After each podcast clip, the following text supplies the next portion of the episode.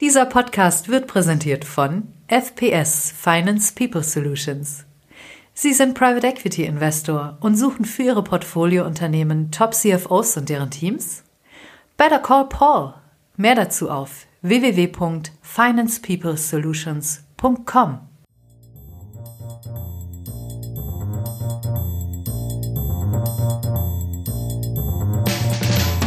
What's up Corporate Finance? Der Podcast für die deutsche Corporate Finance Szene. Immer freitags zum Start ins Wochenende. Mit spannenden Gästen aus der Banking-, Berater- und Finanzinvestor-Szene.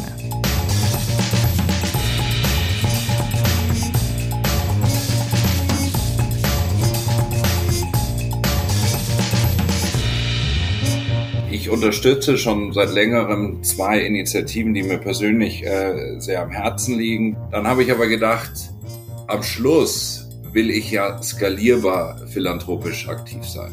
Und das kriege ich nicht hin, indem ich jetzt weitere Initiativen, ich habe nicht meine Stiftung, ich werde nie eine Stiftung wahrscheinlich haben und so weiter und so fort, aber ich will trotzdem skalierbar das Ganze machen. Und am Schluss ist es so, muss ich das vorstellen, ist wie meine eigene Asset Allocation zu dem Thema philanthropisch zurückzugeben so wie unsere Investoren bei GA, wenn sie Growth als Asset-Klasse haben, uns Geld geben, weil wir die Profis im Bereich Growth global sind, so ist es halt für mich bei Ashoka mit Carry for Good. Das sind halt die Profis im Bereich, sagen wir mal, soziales Unternehmertum, soziale Organisationen.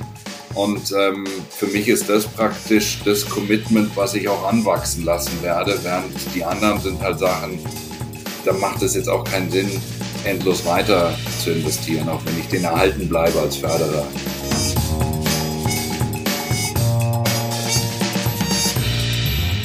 What's up, meine lieben Podcast-Fans? Mein Name ist Philipp Habdank und ich begrüße euch zu einer neuen Folge von What's up Corporate Finance. Normalerweise geht es bei uns ja immer irgendwie um Rendite, Gewinnmaximierung, wie verdient Pride Equity noch mehr Geld? Welche Finanzierungsstrukturen sind am kapitaleffizientesten? Alles tolle Sachen. Aber heute geht es um die Frage, was Pride Equity Manager oder im Prinzip alles, was ein, was ein Carry bekommt, ein Gutes damit anstellen kann. Also gut im Sinne von Philanthropie und gut für die Gesellschaft und weniger äh, im Sinne von gut für den eigenen Geldbeutel. Und da ist mir Ashoka über den Weg gelaufen. Ähm, übrigens schon bevor die ganze Ukraine-Tragödie begann und sich LinkedIn für meinen Geschmack einen Tick zu krass zur Selbstdarstellungsplattform entwickelt hat. Und Ashoka ist sehr spannend. Warum? Weil Ashoka ist eine Non-Profit-Organisation, ähm, eine NGO, wie man ja so schön sagt. Und Ashoka fördert soziales Unternehmertum. Ähm, also unter anderem mit, dem mit der erwirtschafteten Überrendite von Pride Equity. Das fand ich spannend. Die Initiative hat auch einen coolen Namen. Die nennt sich Carry for Good. Und mit unseren beiden Gästen heute möchte ich äh, mir anschauen, was sich denn dahinter verbirgt. Von Ashoka selbst ist mir die Elena Gibson aus, ich glaube, London zugeschaltet. Sie ist, ähm, wie ich recherchiert habe, seit über acht Jahren bei Ashoka, dort Partnerin und eben für Carry for Good zuständig. Hallo Ellie, freut mich, dass du da bist. Ja, von der Elena erfahrt ihr gleich mehr über Carry for Good und dann auch ähm, im zweiten Teil, was denn Ashoka genau macht. Wir haben euch aber auch noch einen Private Equity Manager auch virtuell herangeschafft, der an dem Programm bereits teilnimmt und auch sonst philanthropisch ganz ordentlich unterwegs ist, wie ich im Vorgespräch erfahren habe. Christian Ficke, Managing Director bei General Atlantic und dort unter anderem für das Newcom Investment mit ProSieben zuständig. Hi Christian, auch dir ein herzliches Willkommen bei WhatsApp Corporate Finance. Hallo Philipp, schön, dass ich dabei sein darf. Ich habe es eingangs schon gesagt, Christian, du bist äh, philanthropisch ganz gut unterwegs, machst da einiges. Ähm, sag doch mal genau was, warum und ähm, vor allem, wie du auf, auf Ashoka aufmerksam geworden bist. Gut, das klingt jetzt so groß, du bist philanthropisch unterwegs und ich stimme dir zu bei dem Thema Selbstdarstellung auf LinkedIn. Und ich habe lange gezögert, überhaupt hier teilzunehmen, weil das ist absolut nicht das Interesse. Aber auf der anderen Seite muss man aus meiner Überzeugung heraus helfen. Und wenn, je mehr Leute man dafür begeistern kann, desto besser. Und deshalb habe ich mir den Ruck gegeben, ähm, hier heute mit dir darüber zu sprechen. Was Ashoka angeht, also ich bin über Jahre hinweg auf den lokalen Netzwerktreffen hier in München gewesen. Und ähm, was ich da spannend fand, das waren immer Abendveranstaltungen, wo Und das Netzwerk, das heißt finanzielle Förderer, das heißt ähm, auch Leute, die einfach Zeit investieren, um Ashoka und äh, den Fellows, oder ich weiß gar nicht, wie ihr das nennt äh, bei euch, Ellie, die zu unterstützen. Aber es sind eben auch die Sozialunternehmer selber da, die immer einen kurzen Einblick geben, wo sie gerade mit ihrer Mission stehen. Ich glaube, ultimativ auf Ashoka gestoßen bin ich aber eigentlich zu meiner Zeit, dass ich noch am Lehrstuhl promoviert habe hier in München für Entrepreneurial Finance bei äh, Frau Professor Achleitner. Da war aber eine der Unterthemen, mit denen sich der Lehrstuhl beschäftigt hat, das Thema Sozialunternehmertum und die Finanzierung von Sozialunternehmertum und die Messung von sozialer Rendite.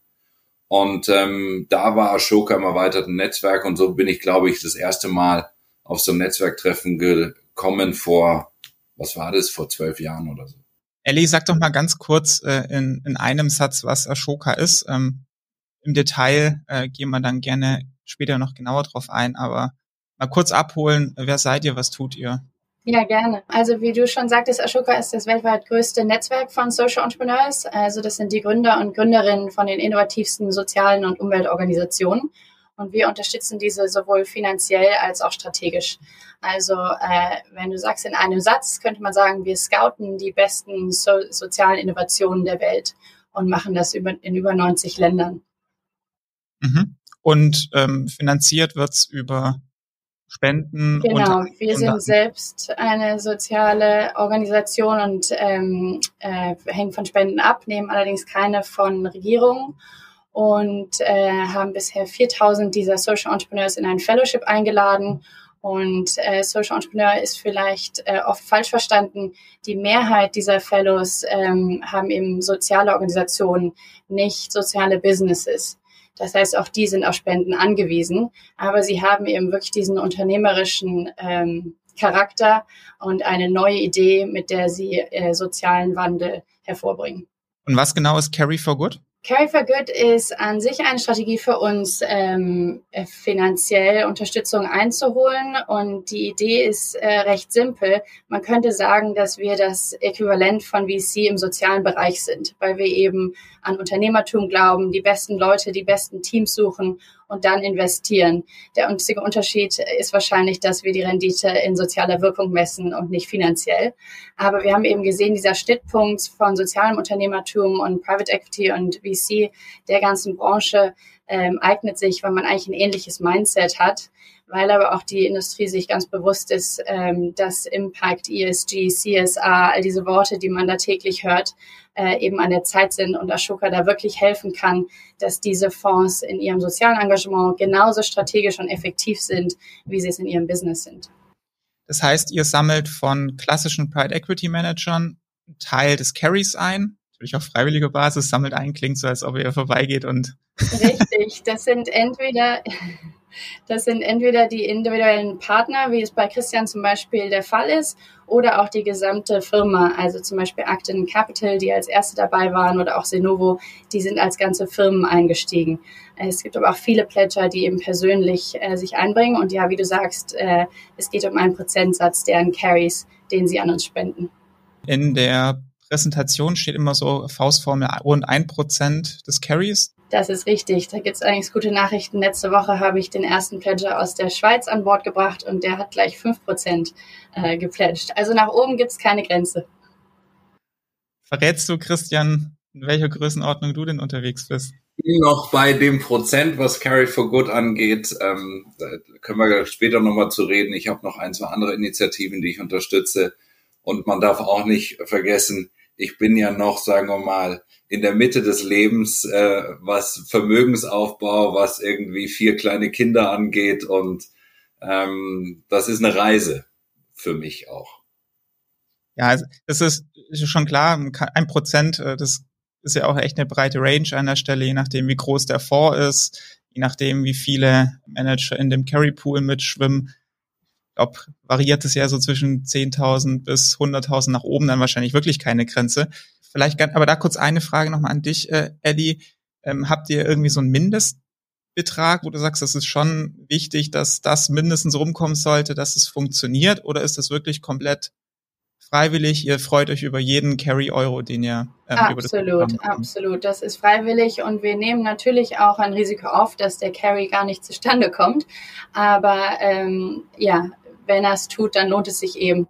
Und es geht eigentlich um das Engagement und auch darum, dass Leute sich auf diesem Weg und in den Jahren, bis der Carry wirklich anfällt, ähm, mit uns lernen, sich informieren und engagieren. Und ich glaube, das ist genauso viel wert. In Deutschland ist eh das Four-Carry-Modell so das, das gängige, sprich, äh, ich habe da ja nicht jedes Jahr einen, äh, einen Carry-Eingang, sondern halt im Prinzip nach jeder Vorgeneration. Wie läuft's denn typischerweise ab? Also ihr knüpft dann schon zu Beginn die, ähm, den Kontakt und seid dann im, im Austausch und dann irgendwann kommt der Carry und dann, dann fließt auch, äh, auch Geld. Heißt, ist das ein aktiver Part, den man, den man, den man da hat, zusätzlich zu dem Geld oder ist es rein monetär? Wie ist das in der Regel aufgesetzt? Ja, Christian kann ja gleich von seiner Erfahrung sprechen. Äh, generell ist es wirklich immer unterschiedlich. Es gibt Pledger, die nehmen sich im Jahr eine Stunde, um unseren Wirkungsbericht zu lesen. Es gibt aber auch welche, die sich wöchentlich einbringen und wirklich persönlich sehr engagiert sind und mit unseren Fellows arbeiten. Ähm, aber das ist wirklich jedem selbst überlassen. Ähm, Im Falle von Akten, die mit uns eigentlich die Idee aufgebaut haben, war es genau wie du sagtest, sie sind sogar mit uns in Kontakt getreten und es hat dann fast sieben Jahre gedauert, bis der Carry anfiel. Äh, aber als er kam, kam das eben als äh, ja sehr äh, willkommene Spende, die uns wirklich geholfen hat, äh, strategische Prioritäten zu finanzieren. Und wir haben bis heute mit denen äh, eine Partnerschaft. Und ja, das ist nur ein Beispiel von vielen. Jeder bringt sich etwas anders ein. Wie handhabst du das, Christian? Ja, vielleicht, vielleicht kann ich da einhaken. Also äh, bei mir ist es äh, insofern, als ich eingestiegen bin, habe ich für mich gesagt, weil ich die Initiative ja schon so lange kenne, ähm, habe ich gesagt, ich ähm, sagen wir mal, mache das nicht nur als Forward Commitment, sondern ich mache es auch rückblickend. Ich äh, bin in der ähm, schönen Lage, dass ich hier und da schon mal ein bisschen Carry bekommen habe und habe praktisch eine Abrechnung äh, bis zu dem Zeitpunkt gemacht. Und wir haben auch bei GA ein leicht anderes Modell. Das passt jetzt hier nicht rein, aber ich mache praktisch einmal im Jahr mache ich eine Abrechnung auf Vertrauensbasis und überweise dann das Prozent. Das ist relativ simpel. Am Schluss kriege ich eine Spendenquittung. Also äh, da reden wir später vielleicht auch nochmal drüber. Aber es ist aus Nutzersicht so einfach, dass man sich eigentlich nicht vorstellen kann, warum der Deutsche an sich, und das ist jetzt nicht auf Private Equity reduziert, so wenig spendet, weil kompliziert ist das überhaupt nicht. Was dann die, die Einbringung darüber hinaus angeht, ist es so, dass ähm, ich, ähm, aber ich habe vorhin schon erwähnt, sagen wir mal, momentan ganz schön viel zu tun und ich habe ein, zwei andere Initiativen, die ich unterstütze und das ist wirklich das nagende schlechte Gewissen, weil es ist immer das Thema, mit dem man ganz am Schluss ins Bett geht, wo man sagt, ich will mich irgendwo einbringen, aber es fällt am Schluss zwischen Kindern, Beruf und so weiter so oft unten runter. Das heißt, als ich da mit Ellie und dem Ashoka-Team geredet habe, ich gesagt, jetzt, jetzt ist die richtige Zeit. Also ich rede mit Ashoka schon seit drei, vier Jahren und ich habe gesagt, jetzt ist die richtige Zeit, wo ich weiß, ich kann wieder ein überschaubares, auch zeitliches Commitment geben und habe das jetzt in der Form, dass ähm, ich gesagt habe, ich würde gerne Mentor sein für ein, sagen wir mal, soziales Projekt. Und äh, da gibt es dann einen Matching-Prozess. Ähm, in diesem Matching-Prozess äh, wurde mir jetzt das Team von äh, Digitale Helden ähm, zugetragen, die sich um das Thema, sagt man, digitale Kommunikation im Schulumfeld kümmern. Da geht es um Cybermobbing, Handynutzung und so weiter und so fort.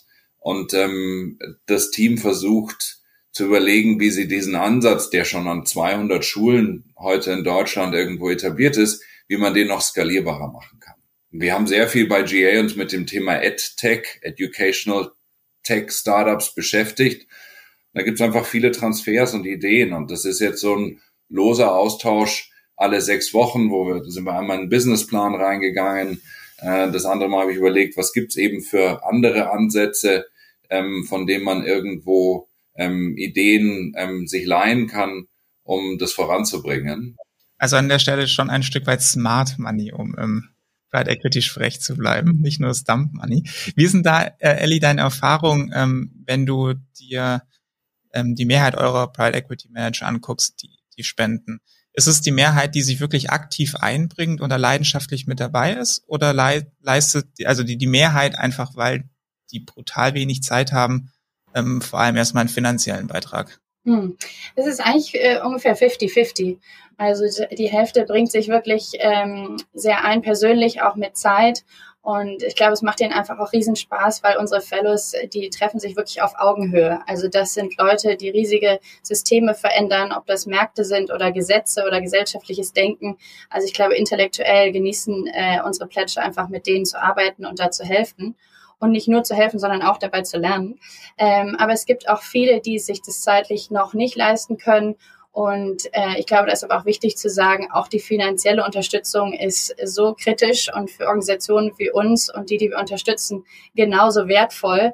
Ähm, denn diese Leute, die Social Entrepreneurs, haben die brillanten Ideen, die haben die Innovation, äh, die haben die Ambi Ambition, aber es fehlt eben oft an finanziellen Mitteln äh, in der Corporate Finance Welt äh, gibt es unheimlich kluge Köpfe. Die Leute sind entscheidungsstark und äh, natürlich smart, aber sie haben eben auch diese Mittel, das möglich zu machen. Und wenn die beiden Welten zusammentreffen, ähm, dann kann man eben wirklich Großes bewegen.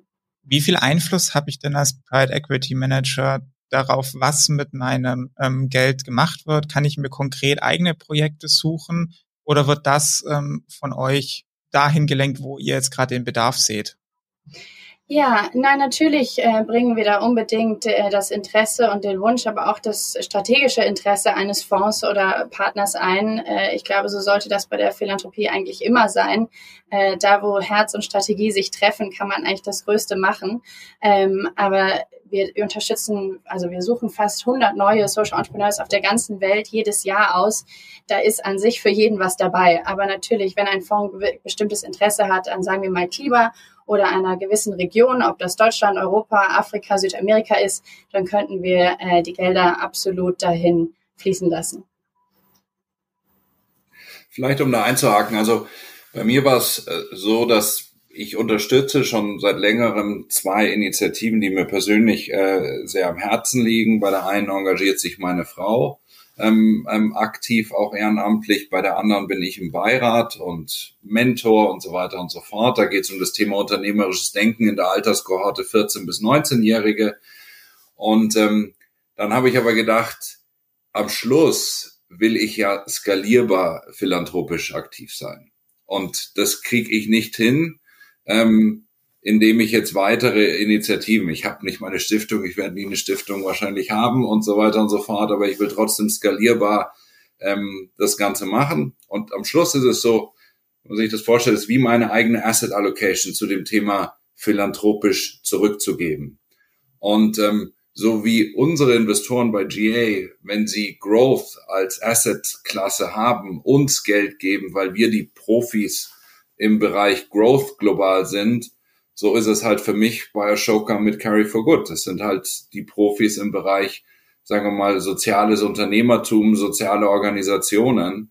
Und ähm, für mich ist das praktisch das Commitment, was ich auch anwachsen lassen werde, während die anderen sind halt Sachen, da macht es jetzt auch keinen Sinn, endlos weiter zu investieren, auch wenn ich den erhalten bleibe als Förderer. Das kann das ich hätte ich nicht besser sagen können, Christian. Das finde ich einen interessanten Ansatz, Philanthropie als einen Teil oder als eine Anlageklasse für Private Equity ähm, zu sehen. Natürlich prozentual kleiner, logisch, aber den Ansatz finde ich spannend. Ist das denn in der Breite so, wenn ich jetzt auf die Private Equity Organisationsebene schaue?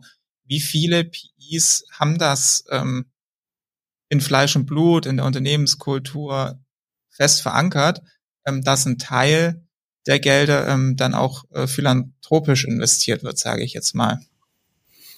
Äh, vielleicht ganz kurz, um das klarzustellen, was ich mit der Asset Allocation meinte, ist, wenn ich jetzt persönlich yeah. über meine Asset Allocation ja. denke, wenn ich jetzt aber auf GA schaue, ich habe jetzt leider keinen Einblick in andere, obwohl man anecdotally ja, anecdotally ist es immer mehr, ähm, wird es immer mehr gefördert. Bei uns, bei GA ist es in den Wurzeln verankert. Unser Gründer ist einer der größten Philanthropen, äh, den diese Welt gesehen hat. Und da können wir später nochmal drauf eingehen. Aber ähm, das hat in Anführungsstrichen von Anfang an unsere Kultur geprägt und wird enorm gefördert in der Organisation und hat sicherlich auch mich geprägt, weil der Durchschnittsdeutsche der zahlt vielleicht noch seine Kirchensteuer und äh, einmal im Jahr, wenn irgendwo ein Herz für Kinder seine Fernsehshow macht, ähm, wird vielleicht noch mal ein bisschen was überwiesen, aber sonst, wenn man sich die Statistiken anschaut, sind wir weit hinterher, wenn man es mit den USA oder was auch immer vergleicht. Hast du da konkrete Zahlen? Ich habe es versucht im, im, im, Vorfeld. Ich habe leider, sagen wir mal, meinem Anspruch, ähm, den ich in der Doktorarbeit irgendwie hatte, dem wurde ich nicht gerecht. Aber so gefühlt ist das Verhältnis 3 zu 1, äh, was jetzt USA zu Deutschland angeht. Und das andere, ähm, was ich spannend fand, ist, dass ähm, die Zahlen sind ein bisschen älter, aber der Durchschnittsdeutsche gibt irgendwie ein Prozent seines Einkommens spendet er. Äh, das fällt aber ab, je mehr Einkommen jemand hat. Es gibt zwar einen Spike ganz hinten raus ab einer Million oder zwei Millionen jährliches Einkommen, aber da gibt's halt auch nicht so viele Leute von, aber davor fällt's eigentlich ab und das ist schade. Und wenn wir das nur ein bisschen durch so einen Podcast verändern können, dann haben wir schon viel erreicht. Das ist doch gut. Äh, aber vielleicht nochmal für die ähm, für das Big Picture die Frage an dich, ähm, Ellie. Wie viele PE-Fonds sind denn da wirklich strukturiert und engagiert mit, mit dabei? Also ich würde sagen, das Ziel von uns allen sollte ja an sich sein, dass jede Investition von Investition von jedem Fonds äh, nicht nur versucht, negative Externalitäten zu vermeiden, sondern eine positive Wirkung zu haben, in welchem Sinne auch äh, immer. Ähm, das ist natürlich noch nicht immer der Fall, ähm, aber ich denke, durch Ashoka oder Organisationen wie uns können Firmen einfach lernen, wie sie ihr, ähm, ihre Philanthropie effektiver machen können.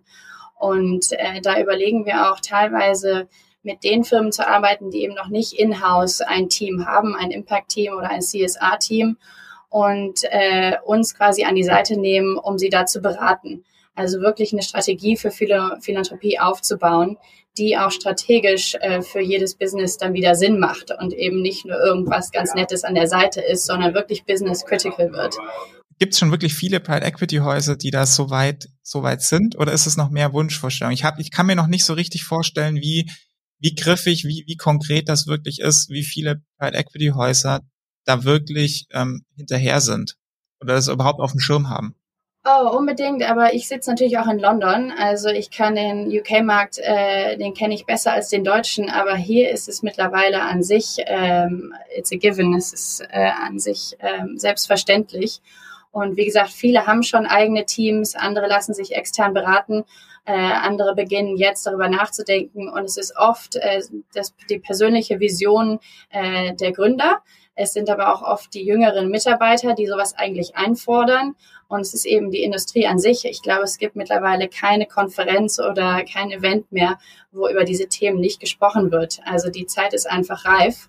Und da muss man sicher machen, dass man eben, wie ich schon sagte, etwas macht, was strategisch ist, was systemverändernd ist, was langfristig wirksam ist und nicht nur nett aussieht.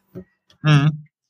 Ich glaube, im Endeffekt ist es aber auch so, dass es ja eigentlich der logische nächste Schritt ist nach der ganzen ESG-Welle, die uns jetzt Gott sei Dank äh, ergriffen hat. Und bei ESG ist es ja so, es sind genau wie du sagst, Ellie, es sind natürlich die Mitarbeiter. Das ist am Schluss momentan wirklich, wenn du über Employer Branding nachdenkst, extrem wichtig, weil die nächste Generation, denen ist das enorm wichtig. Noch wichtiger, als es vor 10, 20 Jahren war.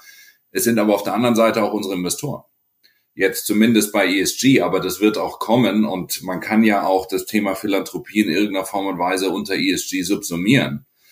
Aber das wird, wird, wird enorm wichtig. Wir haben jetzt auch eine, ähm, sagen wir mal, dedizierten äh, ESG-Lead äh, bei GA eingestellt, die sich global, global darum kümmert, was unsere Portfoliounternehmen angeht, was unsere grundsätzlichen Aktivitäten angeht. Wir sind da sicherlich weiter als viele, ähm, weil wir aus diesem angloamerikanischen Kontext kommen und weil wir halt diese Historie haben mit ähm, Chuck Feeney, der einer der Mitbegründer fast des Giving Pledges war. Und ähm, ich glaube, vor drei Jahren hat er sein Kapital schlussendlich abgezogen bei GA und auch seine eigene Stiftung aufgelöst, weil er alles gespendet hatte. Und das waren am Schluss acht Milliarden Dollar. Die acht Milliarden hättest du auch genommen. Ja, aber das ist total spannend, weil der hatte, ähm, die Geschichte, und die sieht man auch immer wieder auf LinkedIn, der ist bekannt als der Milliardär, der keiner war, weil zu dem Zeitpunkt, wo er in Forbes das erste Mal als Milliardär gelistet war, hatte er schon seine Stiftung und dort sein ganzes Vermögen reingegeben. Aber dann hat er gemerkt, ich kann das nicht sinnstiftend in ein bis zwei Jahren unterbringen und hat deshalb GA überhaupt ins Leben gerufen, um die nächste Form der Unternehmer zu finanzieren und natürlich auch das Kapital zu mehren, weil und das hat am Schluss dazu geführt, dass er über 30 Jahre philanthropisch aktiv war und sich das zum Ziel gesetzt hat, alles zu spenden und zu geben äh, zu seinen Lebzeiten. Das ist ja mal ein extrem positiv Beispiel. Ähm, ich glaube, das muss nicht das absolute Ziel für jeden Private Equity Manager sein. Das, wir halten mal fest, das eine Prozent ist auch schon gut. Ja. Ich würde jetzt Vielleicht noch kurz zu dem Punkt, Philipp. Ich gebe dir vielleicht, das ist natürlich ein Wahnsinnsbeispiel äh, und Hut ab, aber wie du schon sagst, es ist völlig verständlich, dass viele auch ihren Kindern Geld vererben wollen. Aber was sollen die Kinder mit Geld machen, wenn es keine saubere Luft zum Atmen gibt und keinen Frieden und sie keinen Job finden? Also ich glaube, darum geht's äh, wirklich einfach langfristig zu denken. Und äh, noch dazu macht es einfach wahnsinnig Spaß. Man merkt das ja, wie Christian darüber redet, sich eben so einzubringen, ähm, ist, ist einfach interessant an sich. Definitiv. Ich würde jetzt gerne noch ein bisschen genauer über, ähm, über die Organisation Ashoka und Carry for Good ähm, sprechen, ähm, wo das Ganze herkommt, wer da die Personen sind und vor allem, was dann auch für Projekte ähm, gefördert werden. Vielleicht auch gerade anlässlich ähm, der Ukraine-Krise. Ähm, ähm, habt ihr da auch Projekte? Genau, ja, es wird unbedingt Zeit, dass wir über die Projekte an sich sprechen. Äh, ja, konkret zu dem äh, Thema fällt mir ein Fellow ein, ähm, Hadi, der wurde in Deutschland gewählt und hatte ursprünglich das syrische Archiv aufgebaut. Da ging es darum, äh, digitale Beweismittel von Social-Media-Plattformen und dem Internet zu verifizieren und zu archivieren, damit sie langfristig in Gerichtshöfen als Beweismittel für Kriegsverbrechen und Menschenrechtsverletzungen ähm, aufbereitet und genutzt werden können mit dem Ausbruch des Krieges in der Ukraine hat er sich strategisch so aufgestellt, dass er da vom ersten Tag präsent war und Teams hatte, die genau diese Arbeit machen.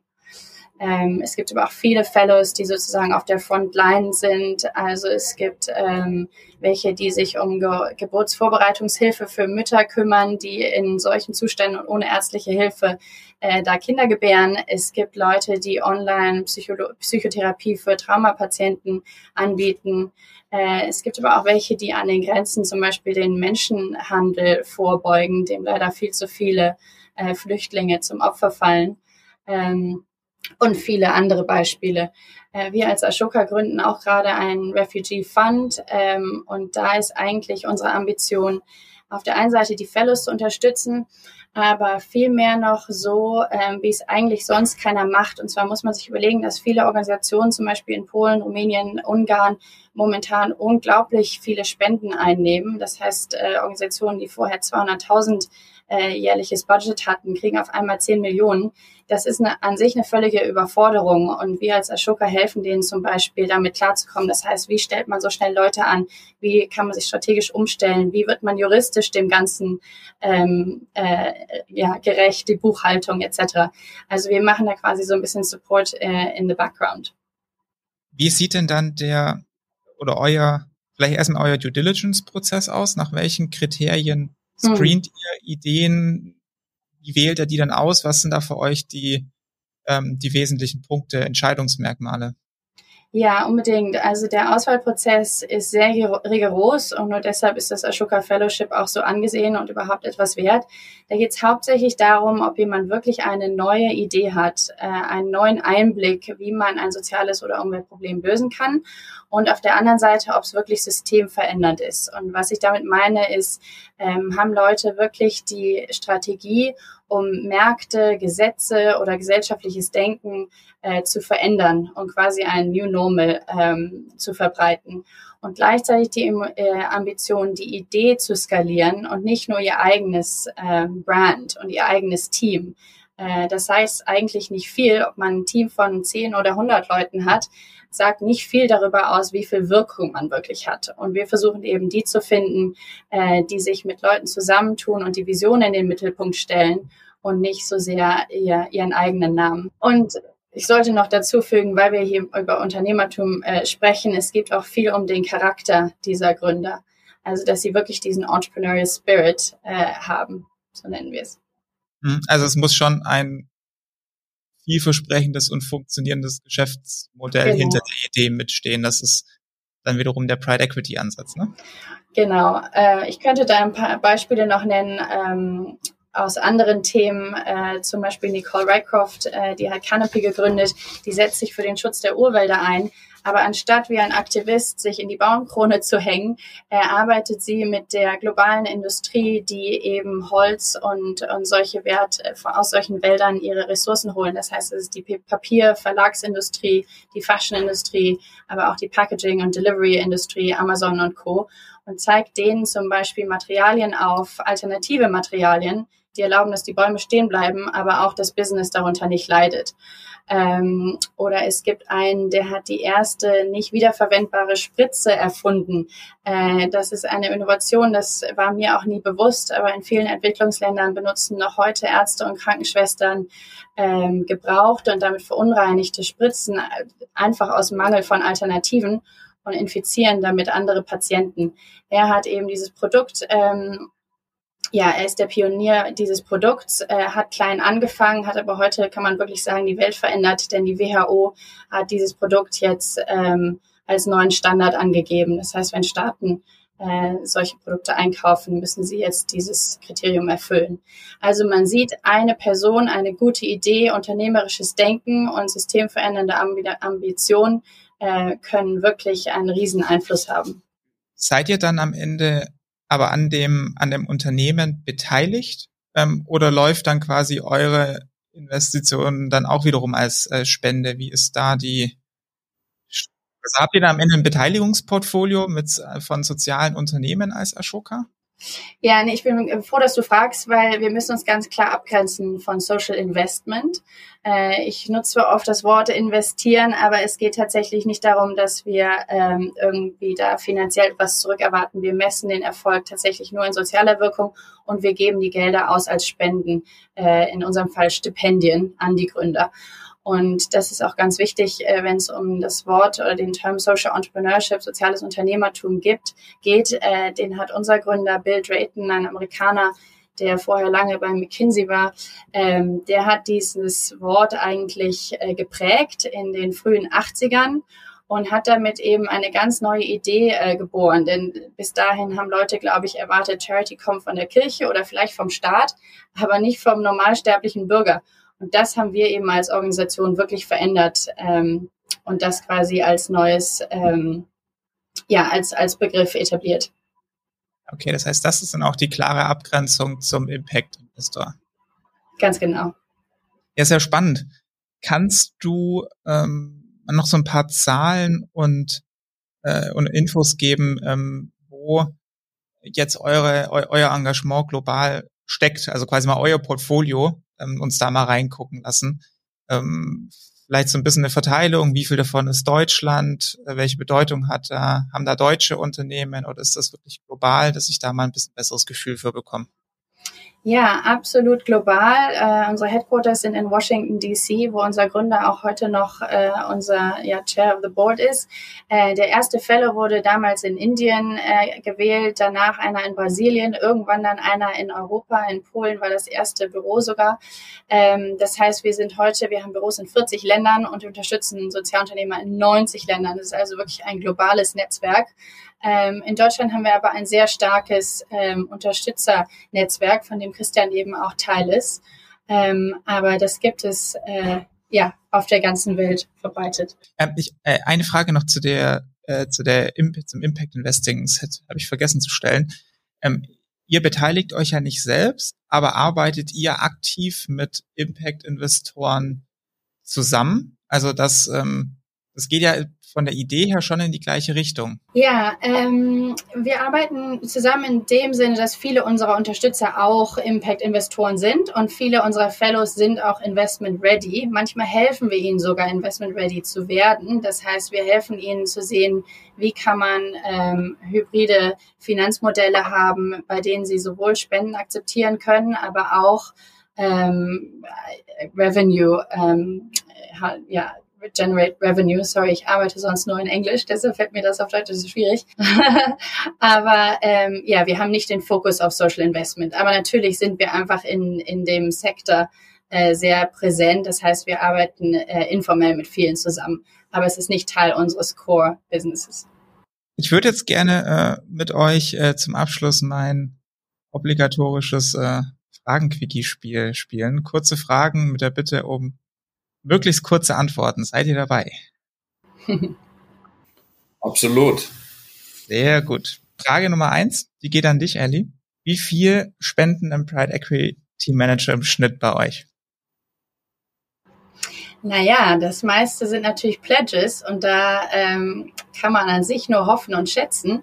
Aber wir haben gerade eine E-Mail bekommen von Klaus Hommels, äh, der Gründer von Lakestar, der ähm, ja einer unserer Gründen, Gründen Pledger ist. Und da war ziemlich klar, dass es sich im Millionenbereich äh, abspielt. Habt ihr so eine Zahl wie Dry Powder bei euch in der Organisation? Also wie viel finanzielle Feuerkraft habt ihr für die Projekte? Äh, von Carry for Good oder generell? Finde ich beides spannend. Erstmal für Carry for Good und äh, generell bei Ashoka. Also wenn ich dich richtig verstanden habe, wir haben jetzt in Cash eingenommen knapp eine Million, in Pledges sind es mehrere Millionen. Äh, global haben wir ein Budget von circa 40 Millionen. Christian, Frage an dich. Hat Carry for Good irgendeinen Haken?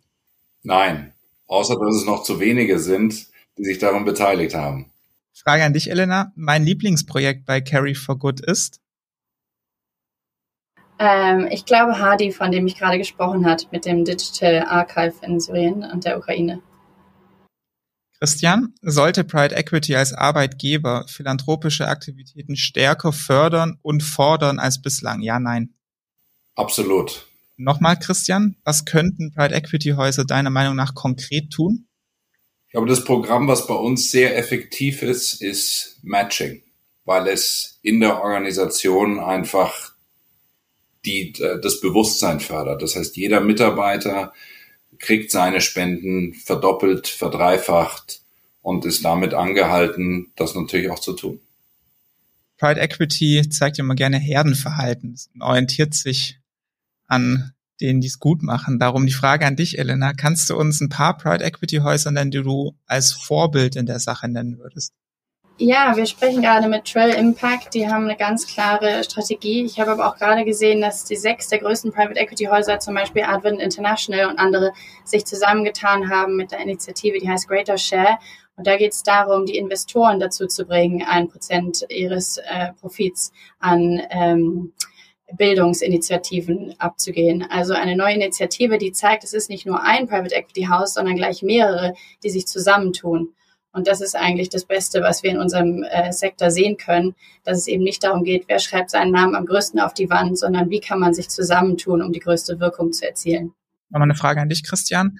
Ähm, du hast ja vorhin auch schon gesagt, dass du andere ähm, Sachen auch noch förderst. Welche weiteren vergleichbaren Initiativen kennst du und kannst du Pride Equity Managern empfehlen?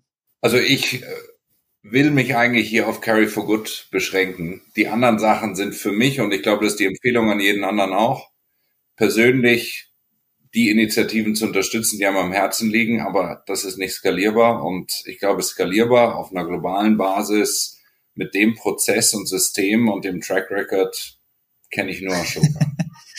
und du hast das letzte Wort, Ellie. Dein abschließender Appell an die Pride Equity Szene in einem, maximal zwei Sätzen. Die Probleme werden komplexer und tiefgreifender und globaler, aber ich sehe jeden Tag Leute, die die Vision äh, und die Fähigkeit haben, solche zu lösen. Ich sehe auf der anderen Seite äh, im Corporate Finance Bereich Leute, die die ähnliche Vision haben und die finanziellen Mittel. Wir können die beiden zusammenbringen und, und Großes bewegen. Also mein Appell, Google Carry for Good and let's just do it.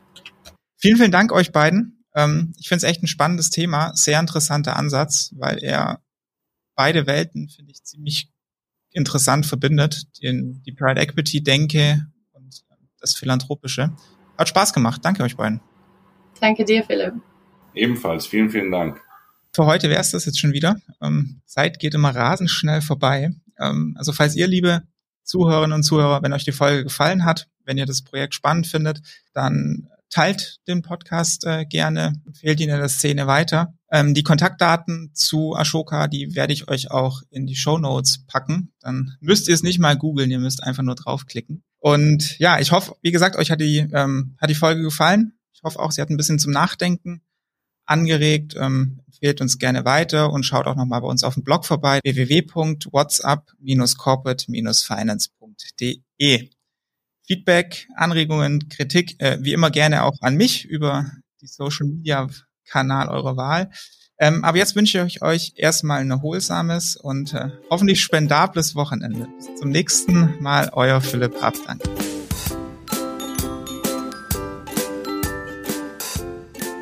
Vielen Dank an FPS Finance People Solutions für das Sponsoring der heutigen Folge. Mehr dazu auf www.financepeoplesolutions.com. Redaktion und Host Philipp Habdank. Musik What's the Angle und What a Wonderful Day von Shane Ivers. www.silvermansound.com